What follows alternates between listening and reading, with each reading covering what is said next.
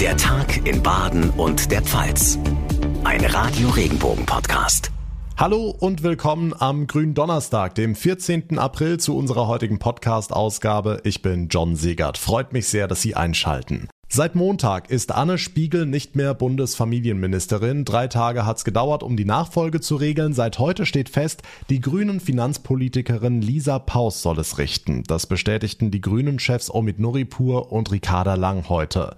Thomas Brockt aus unserer Nachrichtenredaktion. Lisa Paus ist allgemein ja noch nicht so bekannt. Wie kam es zu dieser Entscheidung? Ja, die Grünen haben nach dem Rücktritt von Anne Spiegel wieder eine Frau gesucht, auch vom linken Flügel, um die verschiedenen Strömungen der Partei zu berücksichtigen. Aber vor allem ist sie inhaltlich qualifiziert, sagt Parteichefin Ricarda Lang. Und Lisa Paus ist dafür genau die richtige Person mit ihrem Sachverstand, mit ihren ökonomischen Kenntnissen, mit ihrer Erfahrung und mit ihrer Leidenschaft für soziale Themen. Es ist ja auch ein Ministerium, in dem es besonders um soziale Gerechtigkeit geht bei Kindern, Familien, Senioren und das in Zeiten von Corona und Ukraine-Krieg.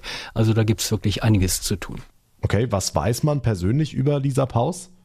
Also im politischen Berlin, da ist sie alles andere als unbekannt. Seit 2009 sitzt sie schon im Bundestag. Ursprünglich kommt sie aus NRW, lebt aber schon lange in Berlin. Sie ist Volkswirtin, kennt sich gut mit Finanz- und Wirtschaftsthemen aus und auch das hat eine Rolle bei der Entscheidung jetzt gespielt.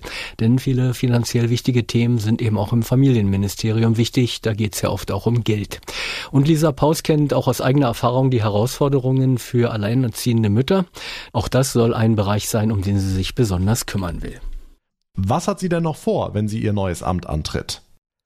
Ja, sie hat einiges genannt. Kampf gegen Kinderarmut oder Hilfe für Frauen, für Senioren. Ganz oben bei ihr auf der Liste ist die Kindergrundsicherung. Ein zentrales Projekt der Ampel, wo sie in den Koalitionsverhandlungen federführend dabei war. Paus sagt, sie hat einen riesen Respekt vor der Aufgabe, freut sich aber drauf. Wer meine Arbeit kennt, der weiß, dass für mich Sachargumente zählen, dass ich in der Lage bin, Entscheidungen zu treffen und dass ich auch in der Lage bin, sie dann umzusetzen. Aber vor allen Dingen, dass ich brenne für soziale Gerechtigkeit. Paus sagte auch, dass sie schon erstmal nachdenken musste, als das Angebot kam, aber schließlich gehe es in dem Ministerium genau um die Themen, die ihr eben schon immer wichtig waren. Die grünen Finanzpolitikerin Lisa Paus soll neue Bundesfamilienministerin werden. Die Infos von Thomas Brockt. Dank dir. Ein Abschiebungsfall in Kehl sorgt für Aufregung oder zumindest für Kopfschütteln. Es geht um eine syrische Familie, die seit fünf Jahren bei uns in Deutschland lebt. Der Vater arbeitet Vollzeit bei einem Steinmetzbetrieb. Die drei Kinder besuchen in Kehl die Schule und sprechen fließend Deutsch. Ein Vorzeigebeispiel für eine gelungene Integration in kürzester Zeit also. Aber jetzt droht die Abschiebung der Familie nach Spanien, denn dort hatte sie nach ihrer Flucht aus Syrien Asyl bekommen. Nach Deutschland gezogen ist ist die Familie dann, um den an Kinderlähmung erkrankten Sohn therapieren zu lassen. Kehls Oberbürgermeister Toni Vetrano kämpft dafür, dass die Familie in Deutschland bleiben darf. Die Familie war schon mal entwurzelt, als sie von Syrien nach Europa kam und soll jetzt nochmal entwurzelt werden. Das kann ich so nicht akzeptieren. Es sind auch Fälle bekannt, wo Menschen zurück mussten, obwohl sie sehr gut integriert waren, was dann wiederum bei uns auch Frust erzeugt. Auch der OB weiß, juristisch ist der Fall klar und die Abschiebung nach Spanien rechtmäßig. Trotzdem plädiert Vetrano dafür, den Einzelfall zu betrachten. Ein unmittelbare Maßnahmen Kraft kann ich nichts. Ich habe diesen Fall bereits dem Bundesinnenministerium, der Bundesministerin, geschildert in einem Schreiben. Und es gibt auch einen Härtefallantrag, welches das Integrationsmanagement der Stadt Kehl jetzt sozusagen beantragt hat. Und zu diesem Härtefallantrag habe ich auch Stellung genommen. Es ist also weiter Warten und Zittern angesagt. Die Kinder leiden bereits unter Schlafstörungen und Konzentrationsmängeln im Schulunterricht. Sie haben Angst, dass sie jeden Tag abgeschoben werden könnten. Es geht auch hier nicht um Mitleid, überhaupt nicht, sondern es geht darum, dass hier Kinder, die aus einem anderen Land, aus einem anderen Kultur kommen, in relativ kurzer Zeit fließend Deutsch sprechen. Sie gehen hier zur Schule und Sprache ist einer der wichtigsten Integrationsindikatoren und öffnet den Menschen andere Perspektiven in dem Land, wo sie sich befinden sagt der Kehler Oberbürgermeister Toni Vetrano. Er kämpft gegen die Abschiebung einer gut integrierten syrischen Familie. Nachrichten für Rhein-Neckar, den Odenwald und den Kraichgau. Ich bin Francesco Romano. Weil sie gegen eine Gütertrasse sind, die quer durch die Felder bei Plankstadt gebaut werden soll, protestieren Landwirte heute und formieren eine 10 Kilometer lange Traktorenkette. Landwirt Horst Fieser aus Eppelheim. Es ist so, dass die Metropolregion Mannheim-Heidelberg sehr dicht besiedelt ist, dass es wenig Freifläche gibt, die sowohl landwirtschaftlich als auch zur Naherholung genutzt werden. So soll es eigentlich auch bleiben. Man hat in Corona gesehen, dass die Leute es in die Natur zieht, vor allem ins Feld. Und hier in der Metropolregion ist die Freifläche knapp und die sollte man sinnvoll nutzen und nicht durch so eine Bahnstrecke. Als Lösung schlagen die Landwirte vor, bestehende Trassen zu nutzen oder die Gleise unter den Boden zu legen. Nachrichten für die Region Karlsruhe, die Ortenau und den Nordschwarzwald. Ich bin Lars Brune. Die Wirtschaftsförderung der Stadt Karlsruhe will sich mehr um Digitalisierung, Nachhaltigkeit und den Fachkräftemangel kümmern. So sieht jedenfalls die neue Strategie zur Entwicklung des Standorts Karlsruhe aus. Der Direktor der Wirtschaftsförderung, Michael Kaiser, hat das Ziel, dass wir nach wie vor als starker Innovationsstandort gesehen werden, aber auch, dass wir international wahrgenommen werden. Wir wollen natürlich die Unternehmen begleiten, aber auch sehr stark natürlich die Gründer fördern. Das sind so die wesentlichen Bausteine, denke ich, die wir in Zukunft fokussieren und die auch wichtig sind. Schon jetzt sind laut einer Befragung 90 Prozent der Firmen mit dem Standort Karlsruhe eher oder sogar sehr zufrieden.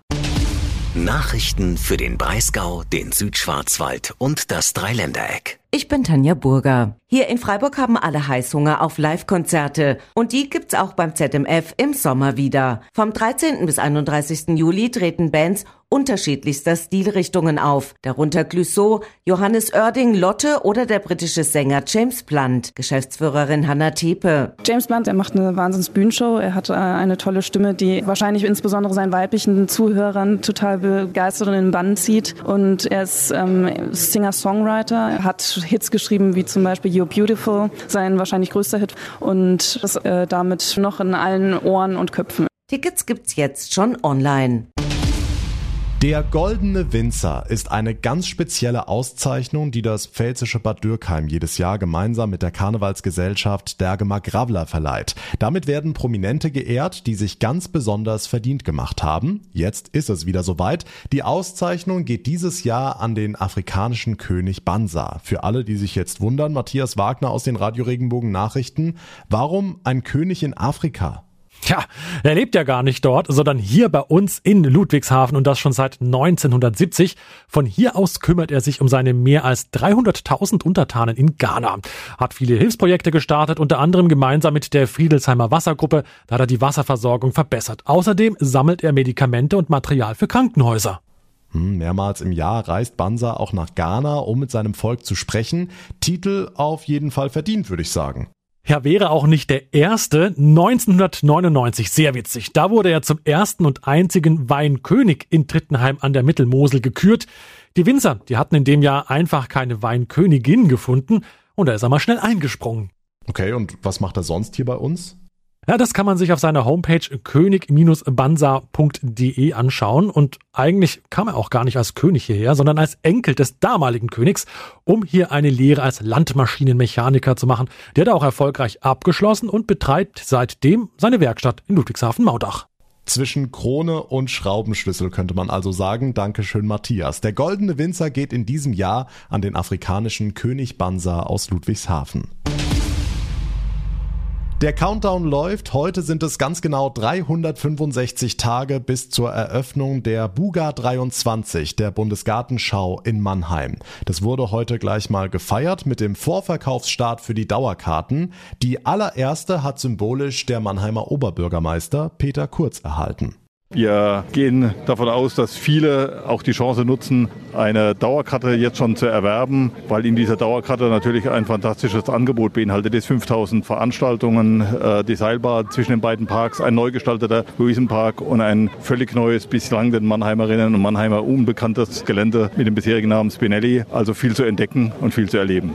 130 Euro kostet die Dauerkarte und wie gesagt, mit der können die Buga-Besucher vom neu erschlossenen Spinelli-Gelände über den Neckargondeln bis in den Luisenpark. Hier hatte in den 1970er Jahren die erste Mannheimer Bundesgartenschau stattgefunden und vieles, was jetzt neu gestaltet wird, bleibt dauerhaft bestehen. Die Mannheimer haben ganz viel von der Buga, weil wir einen großen Grünzug dauerhaft gestaltet haben. In diesem Zusammenhang, der seinesgleichen sucht, der auch eine neue Verbindung äh, schafft, neue Radwege, Achsen schafft, allein durch Grün zu fahren von der Mannheimer Innenstadt in den Käfertaler Wald. Das ist eine große Chance für die Stadt insgesamt. Und natürlich entstehen auch neue Stadtteile, neue Wohnangebote. Extra angereist aus Stuttgart die Staatssekretärin aus dem Ministerium für ländlichen Raum Sabine Kurz. Ich finde Mannheim einen tollen Ort für die Buga. Es ist für die Bürgerinnen und Bürger von Mannheim ein großes Entwicklungspotenzial. Und ähm, ich glaube, Mannheim ist eine Stadt, eine Stadt, wie wir sie fast nicht nochmal in Baden-Württemberg haben. Eine sehr urbane Stadt mit auch allen sozialen Problemen. Und ausgerechnet hier so ein Projekt zu starten, finde ich ausgesprochen richtig menschennah und sozial.